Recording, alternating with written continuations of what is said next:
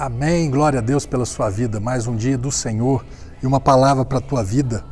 1 Pedro capítulo 5, versos 6 e 7 dizem o seguinte: Humilhai-vos.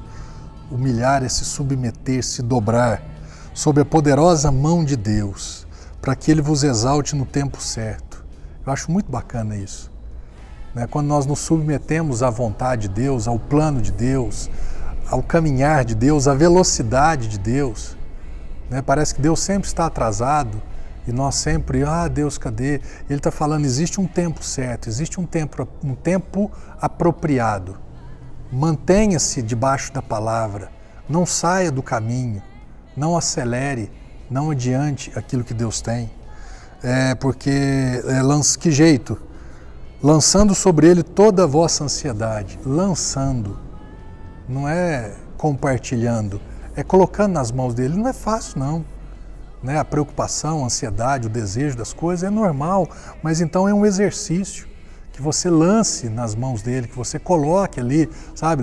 Solta a pipa e corta a linha e deixa ela voar. Fala, a partir de agora não é responsabilidade minha. Não estou falando de uma irresponsabilidade, mas estou falando de acordar de madrugada e aquilo, ei, está na mão de Deus, em nome de Jesus, lançando sobre ele toda a vossa ansiedade, porque ele tem cuidado de vós, para que você experimente o cuidado do Senhor, para que você reconheça o cuidado de Deus na sua vida.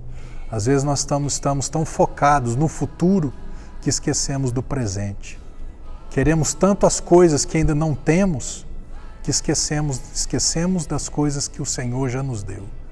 Então que você e eu vivamos debaixo da mão do Senhor, sabendo que existe um tempo certo, um tempo próprio para Ele nos exaltar.